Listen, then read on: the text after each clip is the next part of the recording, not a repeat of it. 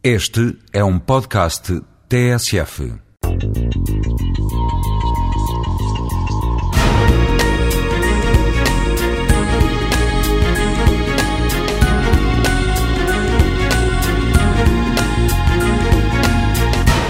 Plano, planear, planear a vida, pôr a vida no plano, pôr a vida no plano da cidade. Walter Benjamin, à portuguesa Benjamin, acarinhou a ideia de fazer um mapa da sua vida, conta a Suzanne Sontag. Para este mapa, que imaginava cinzento, tinha inventado um pitoresco sistema de sinais que, Claramente marcavam as casas dos meus amigos e das minhas amigas, as salas de reunião de várias cooperativas, desde as câmaras de debates do movimento da juventude até aos lugares de reunião da juventude comunista, dos aposentos de hotel e dos prostíbulos que conheci durante uma noite, as decisivas mesas de vendedoras de Tiergarten, os caminhos das diferentes escolas e os sepulcros que vi cheios, os lugares dos cafés prestigiosos cujos nomes esquecidos desde há muito diariamente passavam pelos meus lábios.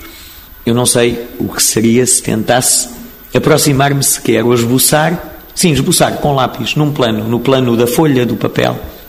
Também a minha vida, ou uma vida assim, seria uma confusão, como parece que resultou do, das várias tentativas, dos vários diagramas que o Walter Benjamin fez. Dá vontade de apagar, porque é confuso. E se me permite, já que recordei a vida, se me permitem, também me faz recordar a infância. Era assim. A primeira superfície onde se escrevia, a ardósia, e que se apagava. Apagava-se e recomeçava-se.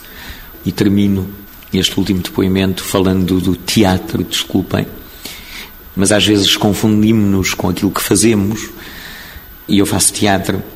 E é curioso como o teatro, ultimamente, também o teatro que eu faço, ou que eu aprecio ver feito, tem no plano do palco liso, simples, uma superfície, vai pondo coisas e depois retirando constantemente, criando novas situações e depois apagando, regressando àquela superfície, como a ardósia, que foi a primeira superfície em que se escreveu, ou como uma folha de papel, em que apetece começar de novo para tornar mais geométrica a nossa vida.